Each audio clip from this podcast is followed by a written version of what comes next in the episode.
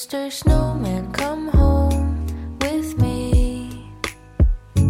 I can make you a warm. Hello，大家好，欢迎收听美理想编辑部，我是思珍。我是嘉瑞，我是林兰，我是毛主席。今天呢，我们来聊一个话题，就是打工过程当中那些真的很难情绪稳定的时刻。虽然我们过年的时候录过一期节目，叫“准备好重新做人了”，但是众所周知，重新做人还是很难的。而且今年也已经过去四分之一了嘛，我们又积攒了不少可以来吐的槽。本来这一期节目最想来聊的是商务爸爸家俊，但他因为公务繁忙未能到场。但是没关系，我们还有嘉瑞的存在，有很多替替补？替补选手。呀反正打工嘛，笑死！你这个笑点是哪儿来？不是，就是他在说你就是替补的意思，就是很惨，各位听众朋友，我在他就是美理想的地位已经在已经是这样了。这样了。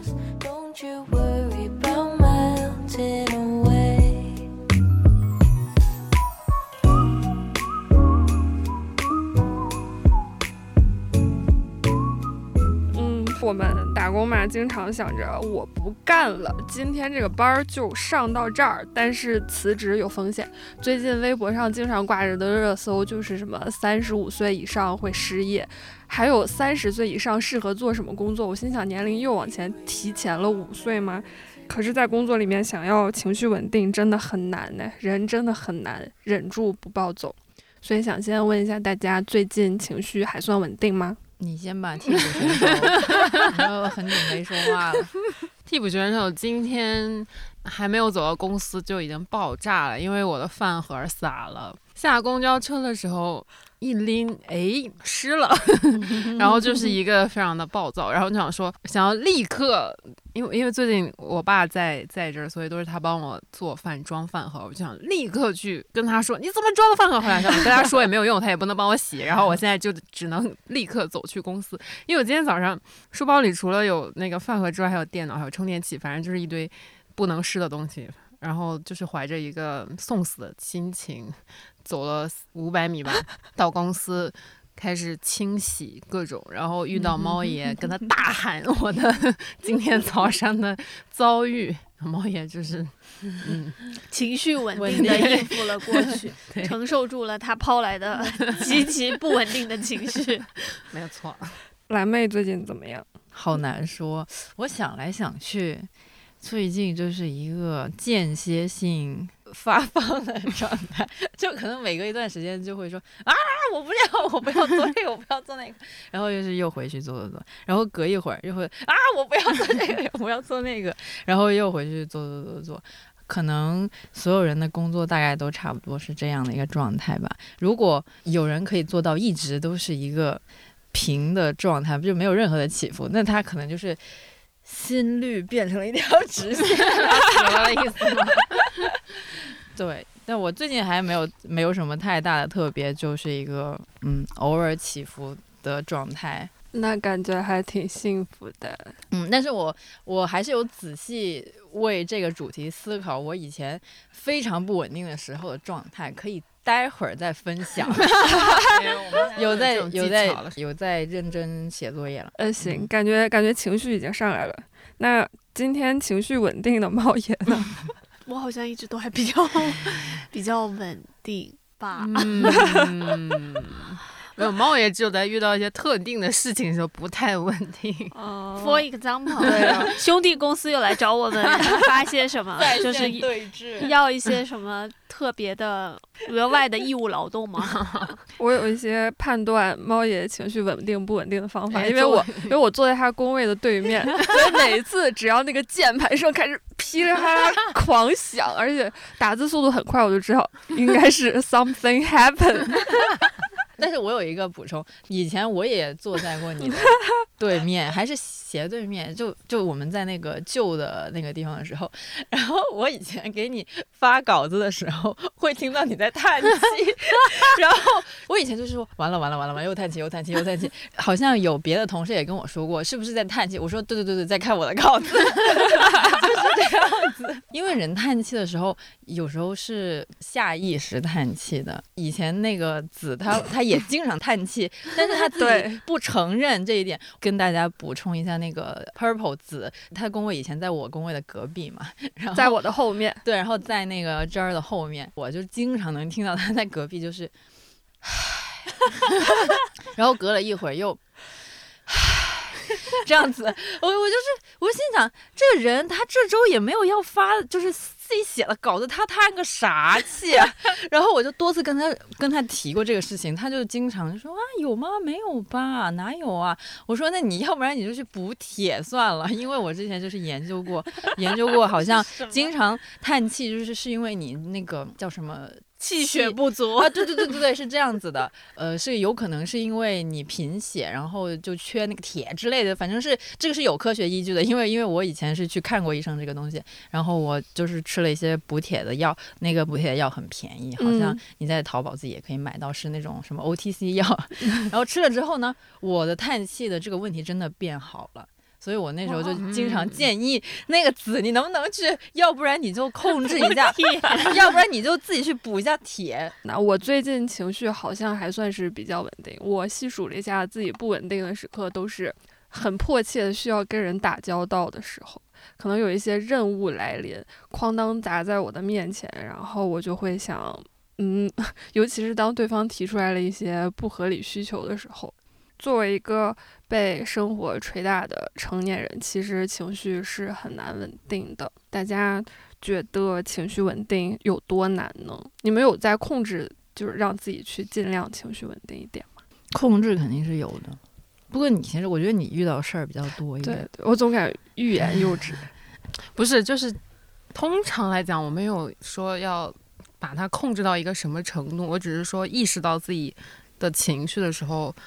就是有意识的观察一下。因为以前是那种比较易燃易爆的感觉，然后现在就是你旁观一下，因为就是毕竟生气或者是情绪起伏很大的时候也很累嘛。然后年纪大了之后体力其实不太好，所以 所以你能遇到一些就是生生了一次气就累了，不是因为因为我如果遇到那种就是工作上啊，如果遇到那种让我情绪很大的事情的时候，通常就意味着什么事情不太妙。嗯嗯所以呢，与其花那个时间和心力去是去起伏你的情绪，不如你冷静一下把这个事儿解决了。因为你抒发那个情绪的同时也挺累的，然后你还得回来把这个事儿解决了，嗯就不如先把这个事情 放下，然后把事儿干了。嗯，那你旁观是旁观自己的情绪状态，还是旁观整个世界？你要分析你是为什么有那个情绪，就是嗯你是害怕了，还是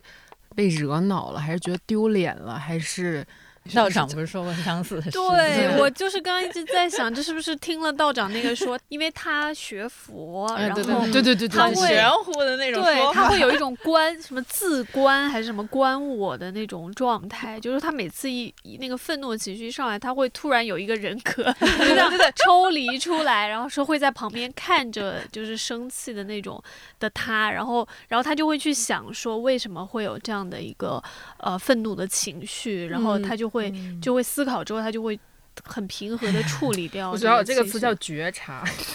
什么因为我也我忘了我是听道长，还是有一次听一个就是仁波切讲课，什么鬼？他还会听仁波切讲课，对，就是有一阵子有一点点沉迷，想说试试能不能进入一下佛学，然后听仁波切讲，嗯，最后发现自己没有佛缘。对，没有没有，就是进不去。嘉瑞刚才讲的那个点还挺对的，就是你得处理情绪 处理问题是你解决这个情绪的唯一的方法。就很多时候，就是你不然你在那就睡不着觉啊。对对对对，就你在那儿发癫，其实也没有用。就是根本的那个解决方案，就是你得把目前让你烦躁的这个东西，你尽快把它解决了，你的情绪才能够被安嗯抚掉。所以就只能我有一个很近的例子，就是去年在跟某大厂那个 采购对对事情的时候，你又说不说在来了来了司的嗯，这个公司的事儿，你说吧，你讲吧，你快讲吧。我就迅速把这个事情讲。然后他就是他是那种阴阳怪气，不好好说话。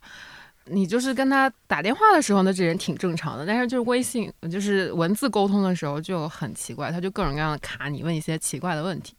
我那个时候真的很暴躁，我那个时候都是需要深呼吸十次才能平静下来，就是必须得跟对面的猫爷先叭 讲一堆，然后呢，我才能回去继续做我的工作的那种状态。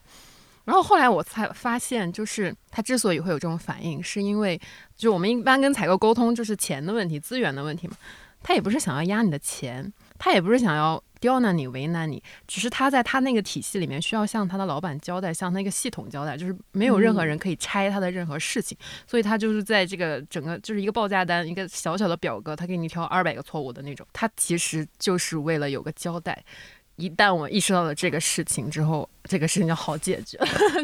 哇，那猫爷听上去像是一个嘉瑞的常年 一个是年纪大了，没那么多精力去 生气，还有一点就是你精力生气，天哪！真的就是不是你是懒得浪费那个时间和精力去生气，尤其是尤其是年纪大了，你会意识到时间很重要，你就不要浪费自己的时间在一些无意义的消耗上面。还有一点是，我是觉得说，就是你。就比如像嘉瑞也是，就是经历的多了，然后呢，你了看的更多了，然后你也会意识到说，其实在这个过程中，比如说惹你生气那个人，他为什么会这样去做，然后你慢慢的就会觉得，哎，这有什么大不了的，反正闭眼 闭眼该咋地咋地，就没有那么多事情值得你有很强烈的一个情绪的反应了。嗯，那蓝妹呢？你有什么控制情绪的妙招吗？我没有控制情绪的妙招，我觉得好像情绪都没有办法控制，你只能说把它给吐槽出去，然后时间过了一点，你好像就能稍微的平静一点下来。就我感觉，在你很生气或者很憋屈的时候，你心里面是。有点闷得慌的，好像是有一种心理上的哦，不对，不是心理上的，是真实的感觉，那个有点胸闷的哦。还是说我应该去运动一下？说 对对对，好像你只能等那个那个时间过去一点，但我觉得这可能跟你的精神紧张有关系吧。嗯，就我觉得我们可能我们编辑部的一个特色吧，就除了嘉瑞之外，就其他人的那个情绪波动是很。内里的，就是很像 那有的时候，就有的时候，你比如说情绪反应很大，但你发泄出来，或者是你向外放掉的话，它也就可能会过去的更快。嗯。但是感觉我们编辑其实是比较容易在内，就是自己的内心在那斗，对 对，斗争了很久，然后就 就那个你知道吗？内心已经开始骂爹了，但是表面上还是在那非常表小绵羊。对，就保持一个稳定的状态，然后你也不知道他在想，就面无表情。但是其实他他内心会会有很大那种波动，所以我觉得这个才是就是蓝妹说的那个会觉得很闷，是因为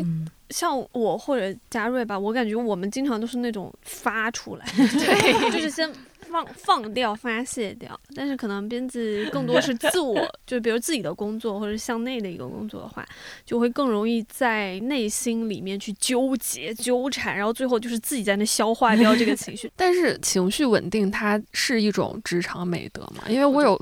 是是还是不是是吧？我觉得这是绑架。嗯，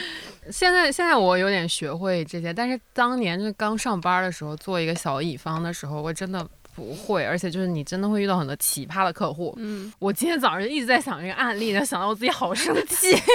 就是当年我们我们服务一个客户，那个客户出差坐飞机要走，然后就是跟我们说了一下，然后我就是随口在群里说一次“一路顺风”，我的意思就是你好好出差。然后他就说：“你想我死啊？”就是一路飞机顺风是是会死，就是会就是会迫降之类的意思吧。反正那个意思就是我在救他，大哥，正常人不会这样想嘛。然后我就，呃，我我已经忘了当时有什么反应，但是我现在想起来，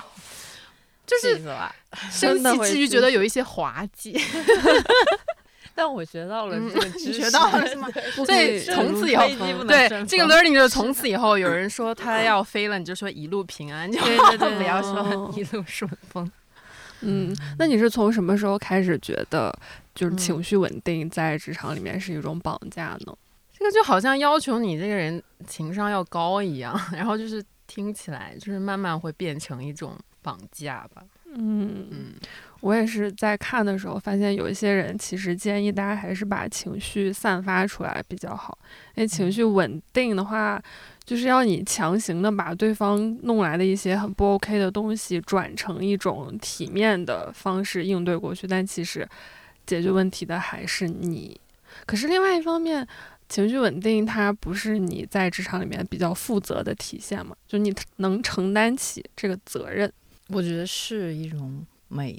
德。然后你觉得是美德。但但但也可以也可以不用美德这种词吧，就是当然大家应该都会倾向于跟一个看起来比较冷静的人合作吧，就是一个 天然的。我觉得我刚刚开始工作的时候会有点分不清尺度，有一些东西在你看来你很烦，然后你就很想吐槽，但如果那那些东西你事无巨细的都。喷射出来呢，就会呈现出一种这个人在干嘛 的那种，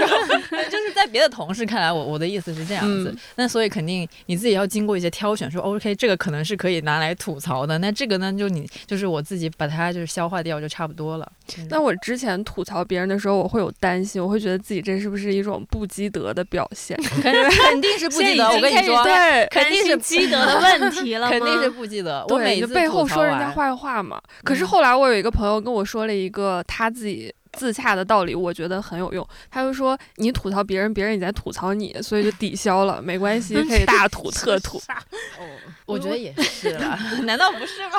不是不是，我是觉得吐槽和情绪稳定与否，它不是一个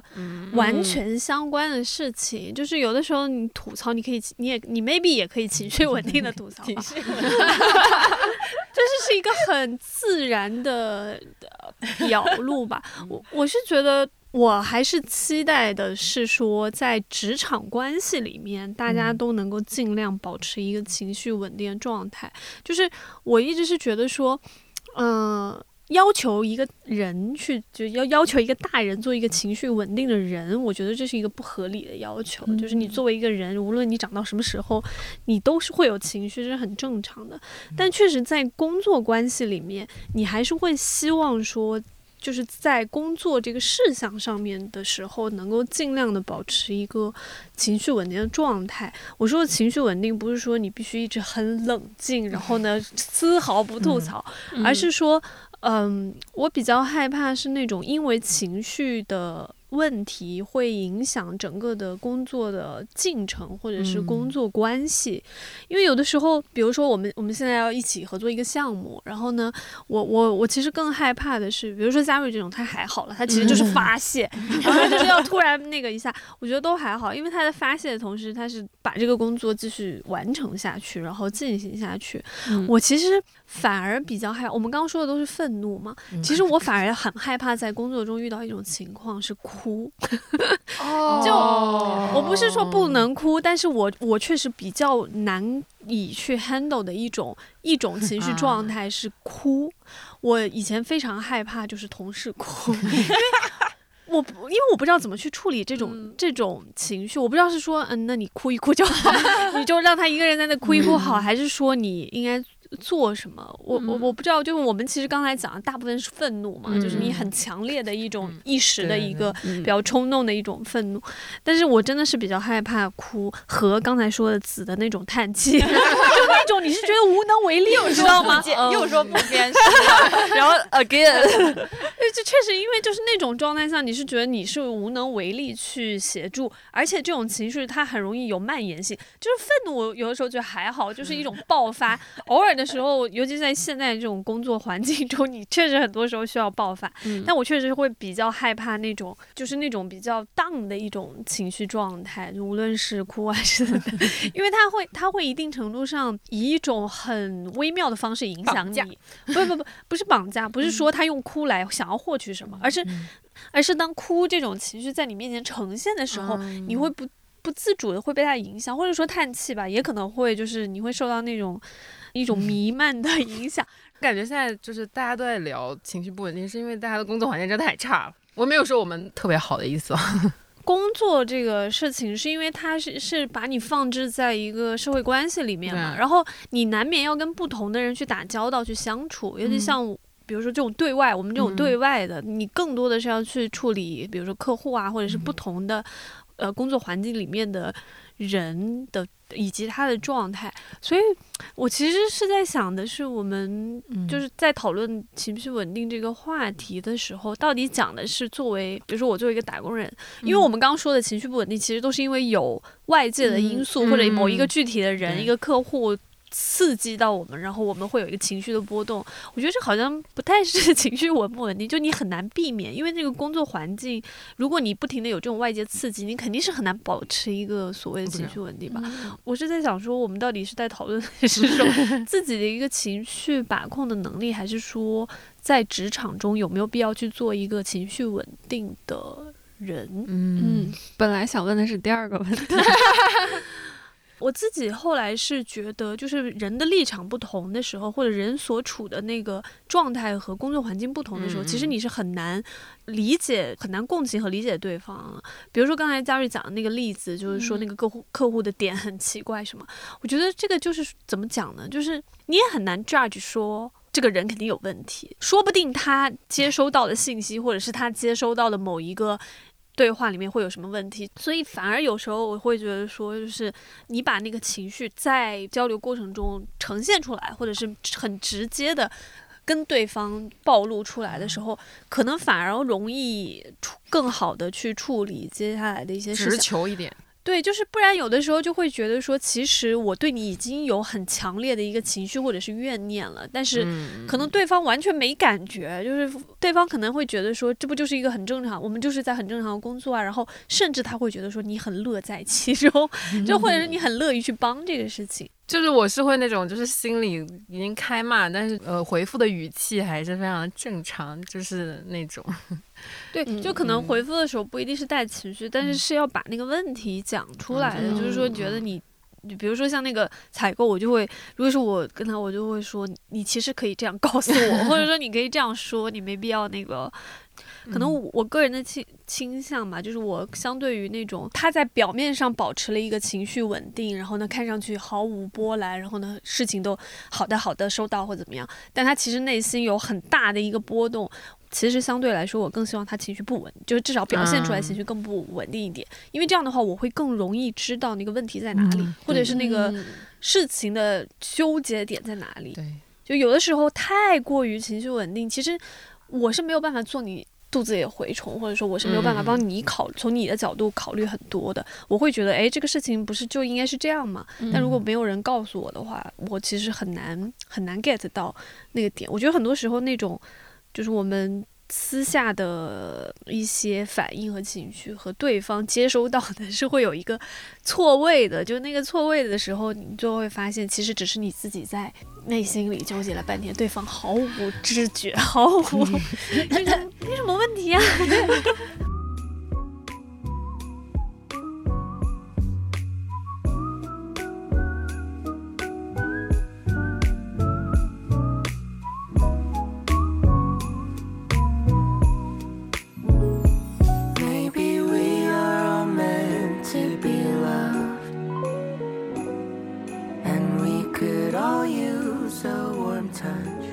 我以上一份工作的时候，然后呢出现过一次很严重的错误，当时是一个教授突然来找我，然后就。然后我当时真的觉得我完了，那时候真的觉得一个小小错误就对你的人生来讲是非常重要的嘛。我现在的心态，包括我看，比如说别人的一些错误的时候，心里的想法都是觉得，哎，这这人活在世上谁不犯错？就你又不是圣人，一点污点都没有，你总会犯错。就这个错误，看他能不能解决。如果他能解决，就解决掉；如果解决不掉的话，就让他过去吧，就算了。真的，现在是会这样想，但以前的话会非常在意，包括对别人的错误也会很对敏感，就会觉得你你怎么可能犯这种错？那个时候会。也是，但是我这里就可以 cue 到我之前上周写 A 二十四的时候查资料，我看到他们说的那个话实在是太牛了，就是他们那个营销的人员。在一哦七年的那个采访里面就是聊到他们之前做一个营销案例，呃，是用了当时那部戏的女主角的一个。对，她是直接去 Google 里面找了一张她很久很久以前的图，然后拿去 Tinder 开了个账号，然后跟人家去聊天，然后骗，也不是骗人家，呃，也算是骗人家，就是骗那些男的去看《机械姬》这部电影。然后原来这个活，这个这个事儿是没有经过女主角本人同意的。我当时就心想，这些人也太野了吧。然后他们就说，他们记得当时的那个工作准则大概就是 Don't ask for permission, ask for forgiveness。这也太绝了吧，就应该这么工作好吗？朋友们，就是他们都就这种程度，我说这是可以被告的程度吧？那咱这个平时我们自己的工作那个，好像好像也可以贯彻一点这种这个准则吧？我就我当时就觉得这个太厉害，不要问行不行，你就直接到时候求原谅就好了。但我我要说，就是刚刚说那个什么、don't ask for，Permission, Permission, ask for forgiveness 我觉得这个前提是你做的那件事情不要太，就是它本身还是要是一个嗯成立的、能理能理解。因为我觉得机械姬那个，我其实当时看到这个这个说法的时候，报道的时候，我倒我没有太看太仔细，但是我嗯当时的第一反应是，哇，他们好聪明啊！因为嗯机械姬这部。片子本身嗯。就是讲一个人工智嗯。能的自我意识的一个觉醒嘛，所以他用这种方式去做我的营销的时候，我当时以为是他生成了一个 AI，创造了一个 AI，就有以机械姬那个形象假创造了 AI，然后去用这种方式来宣传。我觉得他那个他点子其实是很就是有点聪明的，嗯我只能这样说。是，我我我想说的不是说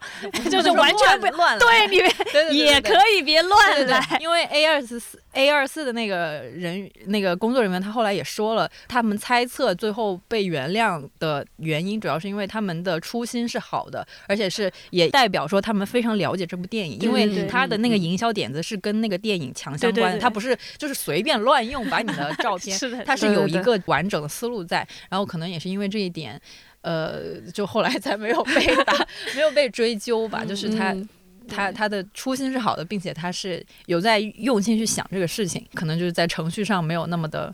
那么、那么的、那么的合规那。么的合规就我觉得。前提还是尊重彼对对此，对对对就是相互尊重。我感觉很多底层打工人的顾虑就是不敢硬刚，或者有些什么情绪都自己默默消化。可能还有一个担忧，就是怕如果自己硬刚的话，可能会被开掉。我不想鼓励所有人 去跟老板硬刚，就天一 一上来就跟老板硬刚。但我确实是觉得说，在有可能范围内整顿一下职场也不是不行，因为我们有很多呃既有的一些职场文化啊，或者是惯性传下来的那种不太好的一些职场的权力结构的，嗯你知道吗？嗯那种那种莫名其妙的上下关系，我觉得是有问题，就是因为。可能我们一直以来都比较是更习惯于服从吧，就从我们的教育最最早的小时候的教育开始，就是要你呃嗯。服从，然后呢，而且甚至还有一种不好的是说，其实我们从小教育里面是一种个体竞争关系极强，就是你很难嗯。跟别人合作，你更多的是觉得，比如说，呃，可能有一些职场里面可能会用一些方式把同事当成你的对手，而不是当成你的就是合作关系的一个状嗯态吧。我觉得嗯。这个还是会有一定的影响，但是在在意识到它是一个问题之后，我觉得去恰当的保护你自己的权益还是挺重要的。没有说要大家一个，我怎么要强调？因为我我确实知道有大家立马打大光家大家全部掀起一波浪对潮。打工，我就是不想要去说，但是确实是在如果你觉得合适的情况下去适当的保护你的权。哦，你们有对工作绝望的时候吗？怎么可能没有呢？当代打要分享一个我对工作绝望的时候。哦，听讲，嗯听讲。在上一段工作经历里面，我有一次就是对我写的稿子非常的绝望。那个时候是一种，我真的怎么样都写不出来，而且我已经是整个人坐在电脑前面，然后一整天都在尝试写，但就是写不出来嘛。然后我那天我在公司通宵了。有点像是自我惩罚的那种东西，就是我那个时候就是想着说，我不能一天在这里没写出一百个字嘛，然后我一定要写完它，或者是写出个所以然吧。然后我那个时候就是在没有任何人要求我的情况下，我又在公司通宵到五点多，嗯，有地方那个地铁的时候，我再回了家，那个就是我经历过的最绝望的时候。嗯而那个通宵，我也依然 没有写出来任何的东西。但是我回想起来，会觉得说那个时候是一种自我折磨的一个状态，就是觉得说我不应该没有做出来这个东西，所以我现在要给我自己一个惩罚，然后就在公司通宵了一晚上，就很莫名其妙。但但但是但是想起来觉得挺惨的，嗯所以后来也辞职了嘛。但我我对我想问的就是这种绝望的。那个时候真的很绝有你你刚刚说写不出来东西，我因我是感受很深刻，因为我是属于如果写不出来东西，我会在文档上瞎打一大段话的人。我可能会说啊，这是什么狗屎，什么 shit，一坨屎，就是把这些东西都写了出来。但是后来我我妈说了一个我觉得很有道理的话，虽然虽然那个话很糙了，因为我本来说的话就很糙，我说我写的是就是一坨狗屎，一坨 shit，没有办法留下来。我妈就说，哪怕就是一坨屎，你也先把它写出来嘛。我现在就觉得，哎，好像我就是可以写出来这样的。这样的一坨东西，那个心理压力就会小一点。不然我我写不出来，我还会有一个感觉，就是放学留堂，写不完数学作业，就做不出来数学题的感觉。嗯嗯，我经常在自己写文章的时候，如果如果有一些结构性的问题，比如说这块东西摆的地方不对啊，或者怎么样的，我就感觉自己被留堂了。那那种留堂的感受又很难受，尤其是你是做不出数学题，是跟嗯流堂有点像，就嗯就是那种所有人都走了，对，所有人都走，但是你你被留，下。只有你一个人在的那种感觉，你其实也解不出来那个东西，对，就解不出来，很头大。嗯那个是挺难受的。你们的绝望时刻都好，都好自我嗯价值意义哦。哎，我也不知道该怎么说，就是。对，因为那是你要完成的一个东西，对对对对，因为那个时候是你深知道自己真的什么都没有做，然后然后就已经到了一个临界点，就不是说那种哎我摸一下鱼，或者是哎无所谓了，反正反正我做一一点点，反正也没有人会发现，是那种已经是到了我自己都看不下去的 程度了，对所以都已经到了最最最后的那个点了。所以才会变成一种自我惩罚的那个什么。我现在想起来，就是觉得我那天晚上就其实睡觉就睡了吧，感觉那个稿那真的没写出来，那也没什么大不了的，那就不写了，那就写不出来就嗯不发了，或者是你你就直接去跟领导求饶，说对不起，嗯我真的写不出来，嗯，呃，我错了，或者是我怎么样。但是那个时候真的是一种，就觉得说我得给自己来这么一个自我惩罚，去告诉自己说这你写不出来是不 OK 的那样子。但那种情况只有一次，就只出现过一次，都足以让我觉得，呃，是真的不行，嗯，嗯待待不下去，或者是说这是一个解决不了的事情，就你需要一个别的方法去解决这个困境，因为我我不可能永远的自我惩罚嘛。哦，那这样说来，我在上一份工作里面绝望的时刻，你们这个都讲上一份工作，好像显得嗯 我我之前的那种就是很很感觉到自己是一颗螺丝钉，而且我就已经丧失表达欲了，我没有想写的东西。我看着那些选题表里的题，我就我就想叹气。而当我刷牙的时候，我都在想我要辞职。对，刷牙的时候都在想辞职，于是于是辞职了之后非常快乐，就整个人都觉得要飞起来了。而且那个时候，我我之前不是说要去一些没有人烟的地方，也就是因为我在那儿体会到了太深刻的马克思说的那种 感觉了，就是你感觉自己没有在做什么创造性的事情，表达本来是一件有创造力的东西，马克思说的吗？类似了，哦就是你 只有做一些创造性的工作，才能够感受到自己的那种什么主观能动性、人生意义之类的。你为什么要开心干嘛？那要问马克嘉瑞思的笑得？很开心。不是，我刚刚是想说，就是你们绝望的那个对工作绝望的点都好，就是说是一种对自我能力的要求的绝望。嗯，我以为就是对工作绝望，往往是就是没那么内耗，就是就是都是对那种责任都在别人那里。我对工作绝望时刻，呃，但专说的那个我确实是有，就是有一阵也确实是觉得自己做的事情没有任何的意义，没有任何的价值，倒不是说没事儿干，或者说我做不出来，而是我确实会。呃，思考说我现在做的这这些事情到底有什么有什么意义啊？就是我嗯到底在干嘛？我我每天生产的这些内容到底在为了什么？然后图什么？我之前应该也讲过，那是非常强的一次存在危机嗯爆发的时刻。后来我也忘了自己怎么怎么过？好像就是忘了是谁跟我说的，大概意思就是说，呃，人生价值的实现有很多途径，工作只是其中之一，它一定不是唯一的一个。就是你自我实现自我价值的一个依托，所以我那次好像就突然意识到说，对我应该给自己找更多的路径。我觉得很大很重要的一点是，工作确实占用了我们太多的一个时间，嗯然后我们也会把很多就是意义的实现会寄托在一份工作上面，但其实工作真的。反正我现在感受就是，工作真的只是一份工作，就你还是需要找到一些其他的方式来肯定自我价值，不然的话，你很容易失去那个，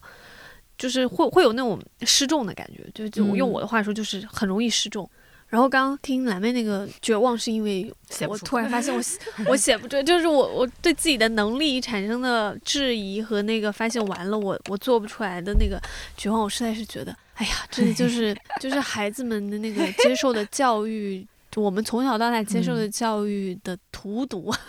他会把很多事情变成你的，对，这就是新自由主义的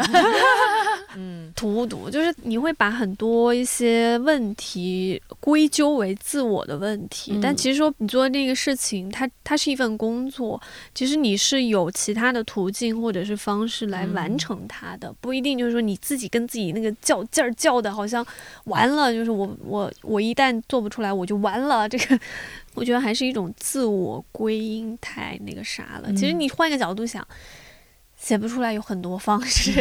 或者是那个稿子不行什么的，其实还是有。就对于一个公司来讲吧，对于比如说我们嗯公司，嗯对于个人来讲，可能是会有那样的一个焦虑，但其实对于公司来讲，会觉得出不来就出不来吧，顶多就是说，呃，可能这个员工。最多啊，就对嗯公司来看的话，可能只是觉得说，那完了，你 KPI 完成不了 之类的吧。它不是一个很很个体的问题，不是一个决定性的一个问题。我可能会想别的方式帮他帮他完成，就可能最终对于我来讲的话，那个结果会更重要。但至于是不是，比如说这个人必须这个人完成，就没有到那样的程度。嗯，把自己放的小一点，这一点很重要。对，年点纪 越大，最后，最后来聊一个比较轻松的话题。之前讲了很多比较呃沉重的东西，如果大家可以去搞一点儿副业的话，无厘头畅想一下，你会做一些什么呢？毛主席先说吧。副业，嗯哼，我现在非常想卖盒饭。我妈那天突然说她要来北京卖盒饭，有合伙人了。不就是因为她她是这样说，就是因为装修花很多钱，然后她我妈自己在家又很无聊，她就想说，哼，我哪天也去北京搞一些副业，说我就给你带盒饭，然后你就是吸引你的同事来看我们的盒饭有多好吃，然后卖到你们公司去。我说啊，你一盒能卖多少钱？她说 三十总能卖吧。我说那你得多少钱成本？她说十块钱够了吧。然后说，嗯，如果卖十份儿，那一天就是三百块钱。好了，你的盒饭是啥？差不多，就是就是我我不知道为什么嗯有有一阵小红书就会很积极的给我推一些做那种大锅饭的视短视频，然后就是哦那些短视频博主吧，然后他们就是他们是去给工地呀、然后一些什么给那些工人很便宜，就是他做的很好，但是他一份才卖十一块钱，看人家有多良心，就十块钱、十一块钱这样的那种盒饭，然后但是就是呃，基本是两菜一汤，哦大概大概我忘了是三菜还是两菜一嗯汤，反正就很看上去就很好吃，因为他做的都是那种大肉菜，什么东坡肉啊、红烧肉这种，就看着很香。而且因为你做大锅饭，那个锅气一起来，你就会觉得特别的香。甚至推到后来，小红书开始给我推什么呢？推猪食，你知道吗？下面的评论都是我爱吃圆包菜，多切点。下面全是这种，可能对我来讲，我还是挺享受那个做菜的那个过程，然后我也很喜欢那种大锅炒出来的菜，所以自己在想，是不是以后去当个食堂阿姨也不错。而且我跟那个家瑞妈妈想的很像，就是觉得，哎呀，要不先从同事卖起。对，因为我觉得做那，因为视频里面它大部分是给那些工地打工的嗯。人送盒饭嘛，但是我觉得我们要是去个什么 CBD 啊 商业楼下面卖，应该也挺有市场的吧。我还可以提供一些健康的，如果是猫爷的那个午饭搭配，我觉得很可以，因为又营养又健康，食材又很好，虾都很新 鲜。那 一份卖五十啊！好贵，这是什么精致餐啊？对你现在，买个点个外卖也要三五十吧？我还可以给你，我我都不是预制菜每天新鲜出炉。猫爷的饭如果卖四五十，我也可以。你看蓝妹的饭呢，十块钱。Excuse me，我没有说我要卖盒饭，那 那你要干嘛？我要，我刚才认真想了一下，我可能想去做咖啡师。这很高端的啊，也还行，也还行。做饭就不高端了吗？呃，咖啡师的原因是，我想了一下，我其实是想要听别人讲八卦，然后，然后我就开始在想，有哪些职业是可以你默默地听到人家讲八卦呢？就想到说什么出租车司机这种，但是因为我觉得在一个密闭的空间里面，有一些人味道不好，然后我就不想要承受那种东西，所以我我就这个就 pass 掉。然后我想来想去，好像咖啡师这个，呃，就如果在一些小稍微小一点的咖啡厅的话，那个咖啡师是在呃，就是他也不是封闭起来做咖啡，他就直接在一个吧台做咖啡那种，就可以听人家讲八卦，嗯，可能还蛮有趣的吧。所以我就选了咖啡师这个。呃，嘉瑞呢？我想开便利店，哎，哦，就是因为我哇，你思路好开，好什么？我俩都是打工，他就直接直接当老板。不是那种便利店，就是那种，就是我们家离不远嘛，有一个绿叶子超市，哦，我知道我真的很喜欢逛那个地方，就是因为它会有小小的很神中产便利店、不中产超市，不是那个，就是就是它东西很全，它不像那些就是模式化的便利店，就是它肯定是卖那些水啊，就是那种最快会被买走的东西。但那个里面还是有一些日用品，比如说奶酪就有很多种啊，然后进去，这已经不是便利店，然后就是它的食材，它的食材。比如罗勒叶、西芹叶、什么什么叶、芝麻叶，不是就是每天理理货架、上上货啊，然后嗯那个摆一摆那些东西啊，我就很开心。你这个成本太高了，太高了然后去你店当店员，然后就是有一些临期的产品，它就会还剩好几个月，它也会给你买一送一，然后绑出来哦就是有特价，每天都要设计一些特价的东西。然后呢，逢年过节有一些小，哎，反正就是我很喜欢那种。嗯，你这特哦特别中，就特别像那种国外那种中产，就是还要打有机，什么 Whole Foods 这种打有机。超市，然后然后你就会被现实拷打，就是在国内你发现完 没有人全做不了过零七的一堆，我之前的想法就是，我本来想摊煎饼，后来发现摊煎饼赛道太拥挤，有太多人想要开煎饼店，我还觉得可以拿一个小板凳就坐在马路边，嗯支个小牌子，可能你过来一个人，我可以给你解答一个疑问，一个疑问就收五块钱，那也也可能不是疑问，就是就是类似 你这个是那个类似看相什么的。老那个糊涂图，对对，那个涂梗图，老糊涂的建议，对老糊涂的建议，不保证准确，但是它免费。而且你还要收免费钱，嗯，而且十块钱又不贵，对吧？可能很贵啊，十块钱很贵了好吗？你都10块钱能买瑞很贵吗幸了，就再加多加几块钱了，哦，你都能买麦当劳了。要不你先去摆一阵看看，我是觉得很难，因为嗯，太年轻，然后你又不没有一个老没有一个很你不能倚老卖老，很我知道很低的门槛。钓一只乌龟在边上，这这是什么标配？我不知道。你就会不会变变成诈骗，然后被人直接 拉？拉走啊！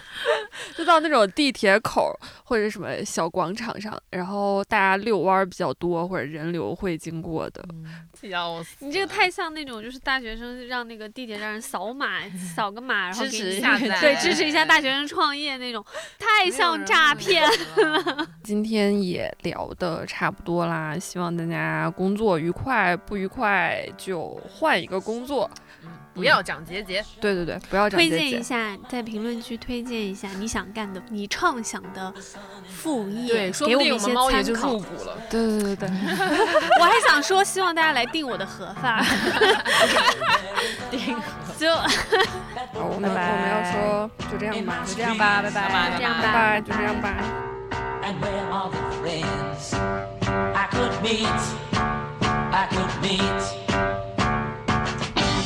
Where are the girls